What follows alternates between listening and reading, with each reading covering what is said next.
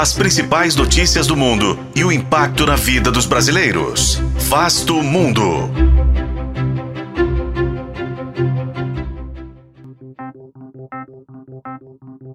A Coreia do Norte mudou sua constituição para garantir o desenvolvimento e o uso de armamentos nucleares. E afirmou ainda que a aliança entre Estados Unidos, Japão e Coreia do Sul é a pior ameaça real à existência do país. Mas afinal, existe o risco de uma guerra nuclear na região? Este é Vasto Mundo, podcast de relações internacionais do tempo, e juntos vamos saber mais sobre o poder atômico da Coreia do Norte. A Assembleia Popular Suprema aprovou uma emenda constitucional tornando a força nuclear militar uma lei básica do Estado, o que prevê o desenvolvimento de armamentos atômicos a um nível superior.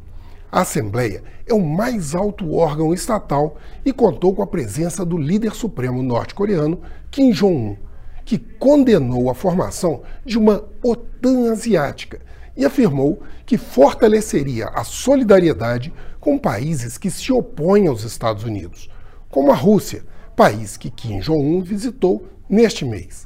A emenda constitucional reforça uma outra decisão tomada em 2022, que autoriza o uso preventivo de armamentos nucleares por Pyongyang e o desenvolvimento do arsenal com a produção de submarinos nucleares e mísseis intercontinentais com alcance de até 15 mil quilômetros, capazes de chegar aos Estados Unidos. Somente no ano passado, Pyongyang realizou 31 testes de mísseis balísticos. E neste ano, o último foi um ensaio de um ataque nuclear ao sul com dois mísseis lançados sobre o Mar Amarelo.